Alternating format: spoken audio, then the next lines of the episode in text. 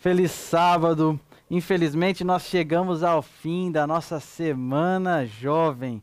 Eu quero agradecer a você porque a gente participou durante todos esses dias aqui e espero que tenha sido uma bênção.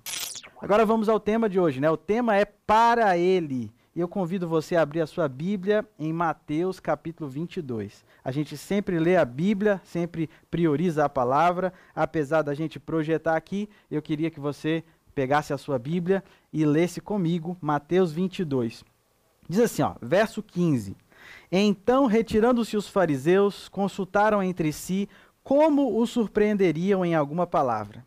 E enviaram-lhe discípulos, juntamente com os herodianos, para dizer-lhe: Mestre, sabemos que és verdadeiro e que ensinas o caminho de Deus de acordo com a verdade, sem te importares com quem quer que seja, porque não olhas a aparência dos homens Dize-nos, pois, que te parece? É lícito pagar tributo a César ou não? Jesus, porém, conhecendo-lhes a malícia, respondeu: Por que me experimentais? Hipócritas. Mostrai-me a moeda do tributo.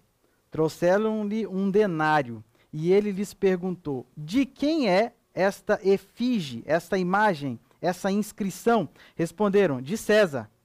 Então lhes disse: Dai, pois, a César o que é de César e a Deus o que é de Deus. Ouvindo isso, se admiraram e, deixando-o, foram-se. Essa é uma história sobre tributo, essa é uma história sobre a quem a gente deve pagar, e na verdade era uma pegadinha. Uma coisa interessante que a gente vê nessa história aqui é que no, logo no início, os, aqueles que estavam tentando Jesus, eles viram para ele e falam assim: Mestre, nós sabemos que és verdadeiro, que ensinas o caminho de Deus. A gente estudou sobre isso, né? A gente viu que Jesus era verdadeiro logo no início da nossa semana. E, e os próprios é, fariseus, eles atestaram disso. Eles falaram, mestre, tu és verdadeiro. Ele era muito sincero, autêntico. Jesus sempre foi assim. Mas o foco da nossa mensagem hoje nem é esse. O foco da nossa mensagem é o fato de Jesus é, ter virado e falado é, a respeito da imagem que ia na moeda. A gente pode falar muita coisa a respeito desse trecho, a sabedoria de Jesus. A gente, essa é uma história que naturalmente a gente fala sobre tributo, é, a quem a gente deve dar alguma coisa. Mas eu queria conversar com você sobre autoestima. Autoestima, pastor, aí você fugiu, tem nada a ver. Na verdade, tem sim, porque indiretamente, Jesus, quando respondeu aquele povo que estava tentando ele, ele, ele fez uma pergunta. Quando ele falou assim, dai a César o que é de César, dai a Deus o que é de Deus, ele indiretamente perguntou: o que é de Deus? O que nós devemos dar a Deus? Porque os fariseus não estavam perguntando a respeito de Deus, eles estavam perguntando se era lícito dar aquele dinheiro para César. Agora, a resposta dessa pergunta está na resposta de Jesus.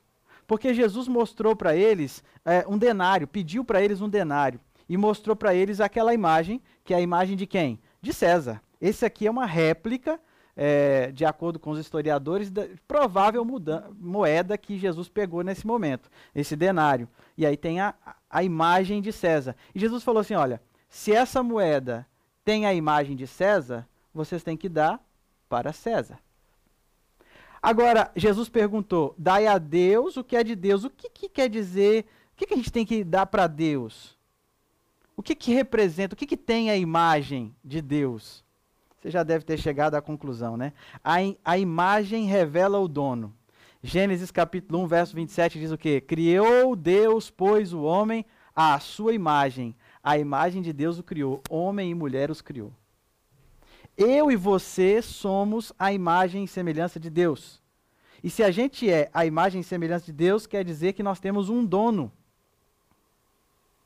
Assim como o denário tinha a imagem de César, e eles entenderam, Jesus disse que aquele denário era de César, o que tem a imagem de Deus é de Deus.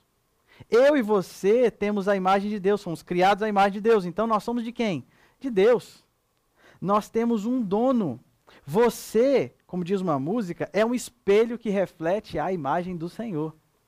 Eu podia até cantar agora, né? Mas para não expulsar ninguém, eu vou continuar assim, só citando. Você é um espelho que reflete a imagem do Senhor.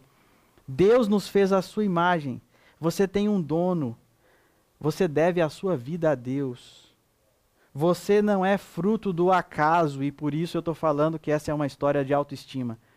Você não foi criado do nada, mesmo que os seus pais digam para você: ah, a gente não estava planejando você e tudo mais.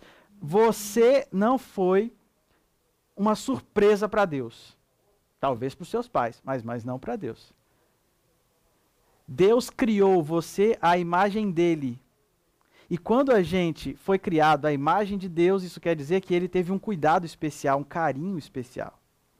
Então, meu amigo, minha amiga, jovem que você que está ouvindo, saiba uma coisa: você foi pensado, planejado, você reflete a imagem de Deus e nada pode tirar isso. Vou fazer uma ilustração aqui simples, que você talvez até já tenha ouvido. É coisa assim que a gente vê por aí nas palestras, nessas, nesses vídeos de YouTube, eu resolvi trazer. Olha só essa nota aqui de 100 reais. É uma nota novinha. Eu vou confessar para vocês que eu tô com dó de usar essa nota, porque é, eu vendi um, um, negócio no LX, aí o moço parece que passou direto no caixa eletrônico e, e trouxe. A nota tá novinha, gente. Não deve ter nem Covid, dá para encostar na boca. Mas falando sério, essa, essa nota aqui tá novinha. Ela vale 100 reais. Se eu perguntar assim, você quer essa nota de 100 reais? É óbvio que você quer. E você já deve ter visto essa ilustração. Se eu amassar essa nota aqui, você quer essa nota de 100 reais? Ah, mas ela agora está amassada, gente. Ela estava novinha, olha só. Ah, não, eu quero. Eu quero essa nota de 100 reais. Se a gente fizer o seguinte, pastor, ó, vou jogar aqui, vou amassar bem. Vou pisar nessa nota aqui. Não quero mais essa nota, não. Você vai querer essa nota? Vai querer, né?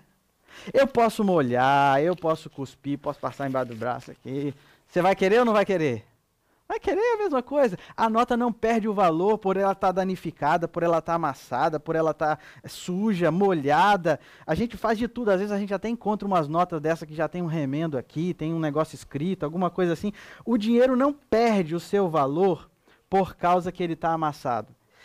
Mesmo diante do pecado, vacilão como eu sou, vacilão como você é, de natureza ruim, a gente não perde o nosso valor diante de Deus. Nós temos um valor diante de Deus tão grande que não importa se a gente é pecador, se a gente é vacilão, se a gente está o tempo todo precisando de perdão, ele olha para a gente com essa nota aqui, ele fala assim: tá amassado sim, mas você tem valor, meu filho. Você ainda tem valor. E ele colocou dentro de mim e de você uma partícula dele, Eclesiastes fala isso, que tem um, um pedacinho vazio no coração do homem do tamanho de Deus, do tamanho da eternidade. E esse vazio, essa partícula que ele co colocou aqui, faz a gente ter noção daquilo que a gente tem que fazer, do certo e do errado, noção daquilo que a gente tem que agir, como a gente tem que fazer. E por isso a gente tem vontade de ser verdadeiro, de ser justo, de ser amável, de ser puro. Isso é muito bom. É muito bom a gente ter no nosso coração o desejo por essas coisas. Mas a gente não consegue, é ou não é verdade? Muita gente não consegue. Por isso a gente está falando essa semana toda que a gente precisa de Deus, a gente precisa de Jesus, de um relacionamento com Jesus, para a gente poder conseguir ser vitorioso e entregar pra, pra coisas para Ele, tudo para Ele, nossa vida para Ele. Agora, não é para negociar, não é para conseguir alguma coisa. Eu estou batendo nessa tecla e eu vou insistir um pouco mais. Não tem absolutamente nada nenhuma coisa que você possa fazer para barganhar com Deus, para poder ter uma vantagem com Deus. Não existe negociação com Ele. Nós não temos poder de barganha. Nós somos dele já, nós já somos pertencentes a Ele, ocupantes do seu território. A casa onde eu estou hoje, um dia foi de alguém, um dia vai ser de outra pessoa, e eu não sou dono daquilo ali, não. O carro que eu tenho hoje vai passar, nada é meu. Cada respiração que a gente dá é presente de Deus, é um dom de Deus. As virtudes que a gente realiza, as coisas boas que a gente faz. Semana passada doei sangue. Ah, que legal, fico com a consciência tranquila, feliz da vida porque fiz o bem. Foi Jesus que colocou no meu coração essa vontade de ser bom. Eu não tenho nada em mim que faça eu merecer alguma coisa. Todas as virtudes que eu realizo é pela graça de Deus. Tem gente que pensa que quando é bonzinho ganha ponto com Deus. Deixa eu te falar uma coisa, do fundo do meu coração, olha aqui para mim. Tem uma passagem na Bíblia, lá em Isaías, capítulo 64, verso 6. Eu vou projetar aqui para vocês na tela. Isaías 64, verso 6. Diz assim, ó: "Mas todos nós somos, com, somos como o imundo, e todas as nossas justiças como trapo da imundícia." Todos nós somos como imundo e as nossas justiças, as nossas tentativas de ser justo, correto, são como trapo da imundícia. Para mim, esse verso aqui já basta. Só que quando você vai pesquisar um pouquinho mais, o que, que é esse trapo? Trapo da imundícia. O que, que é esse trapo? A gente estudou sobre os leprosos essa semana. Esses trapos de imundícia são os paninhos que cobriam coisas impuras. Uma das coisas impuras eram os leprosos. Os leprosos usavam o paninho, cobriam as suas feridas de peles mortas, e aquele pano fedido, com doença, era um trapo de imundícia. Tem mais, outras coisas impuras. O comentário bíblico adventista fala que os paninhos que as mulheres usavam no período da menstruação era jogado fora, e aquele sangue ali era impureza também. Logo, trapos de imundícia também se refere ao absorvente da época, usado. É isso mesmo. Pesado, né? A versão católica da, da CNBB, inclusive, traz uma tradução com todas as letras. A tradução é assim: ó, Nossa justiça toda é como trapo de sangue menstrual. Ficou meio, meio ruim, né, de conversar sobre isso, mas é isso. É como Deus vê nossa justiça. É como Deus enxerga nossas tentativas de agradar Ele para poder conquistar alguma coisa. As suas obras para agradar a Deus valem menos que um absorvente usado. É isso a Bíblia falou. Não, se você está achando pesado, desculpa aí, mas é o que a Bíblia está falando as nossas justiças, nossa tentativa de parecer bonzinho, de fazer certinho. Ah, eu dou sangue, eu tenho cargo na igreja, eu estou lendo a Bíblia todo dia agora, pastor. Por isso que é, é imundice.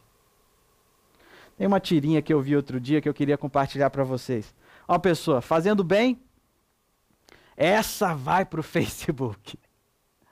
Assim são as nossas justiças, né? A gente, a gente às vezes fica não que a gente faça para isso. Eu entendo que às vezes a gente posta para estimular outras pessoas a fazer também. Às vezes a gente posta para poder é, demonstrar que é, existe gente boa nesse mundo. Eu, eu, eu acredito que existem razões boas, mas também existem, no fundinho, talvez aquela tentativa da gente provar que a gente está bem, Senhor, a gente merece o perdão. Meu amigo, ninguém pode dar nada para Deus de modo a tornar ele devedor. Ninguém pode dar nenhum conselho a Deus. A gente estudou isso lá no sábado passado, no início da nossa semana. Já é tudo dele. Tudo é realizado por meio dele. Sabe a única coisa que a gente tem para oferecer? A imagem dele, que sou eu e sou e é você. Ele falou: "Dai a César o que é de César e dai a Deus o que é de Deus. A imagem de Deus sou eu e você.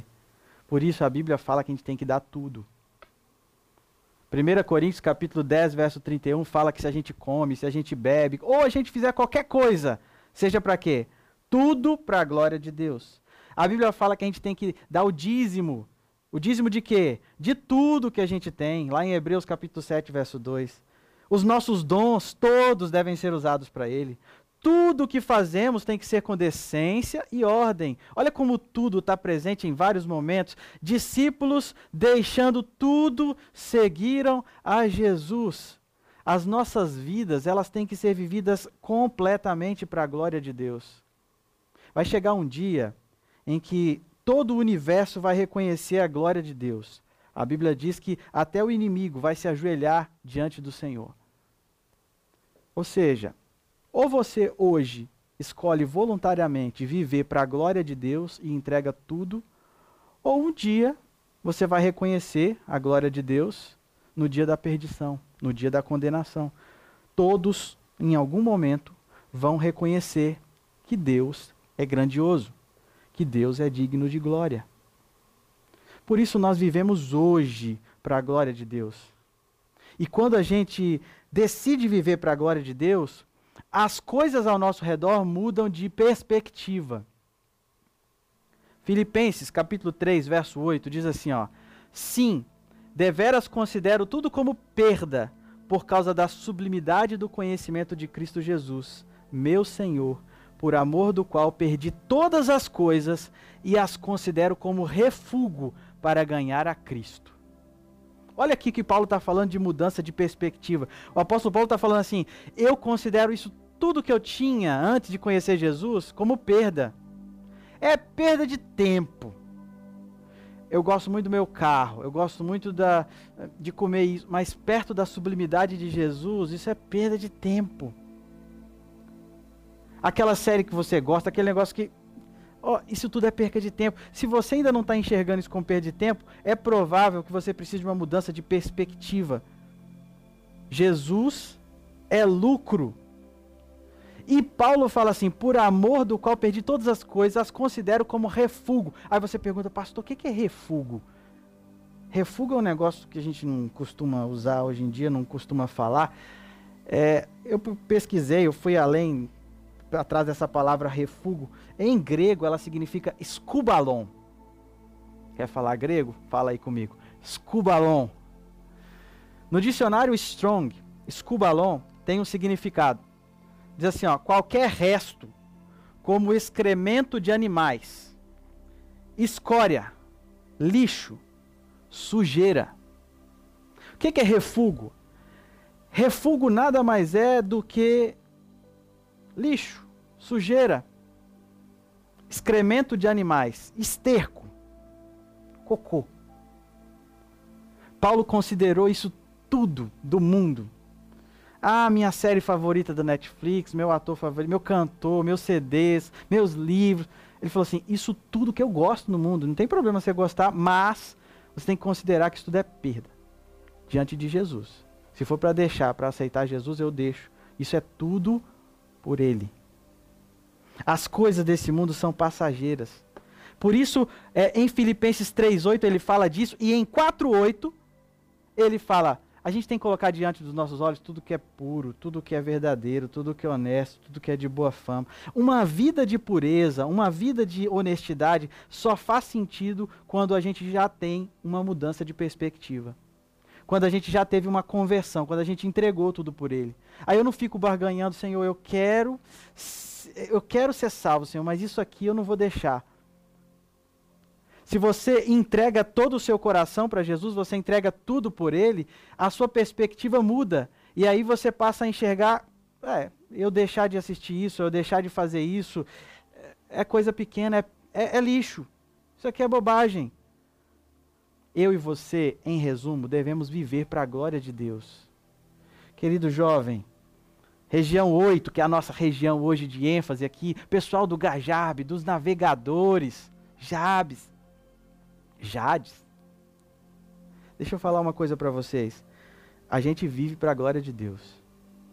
Nós fomos feitos à imagem e semelhança de Jesus e a gente tem que dar tudo o que a gente é para Ele. A nosso, nosso propósito de vida tem que ser viver para a glória dele. E o meu desejo, encerrando essa semana, é que você entenda que a salvação é isso. A salvação é você colocar a sua vida nas mãos de Deus e viver tudo por Ele. O meu desejo é que você viva a sua vida toda buscando pureza, buscando verdade, buscando justiça porque você teve uma mudança de perspectiva e essa conversão te faz caminhar ao lado de Jesus num relacionamento de amor. Você entende que a sua salvação é para a glória de Deus?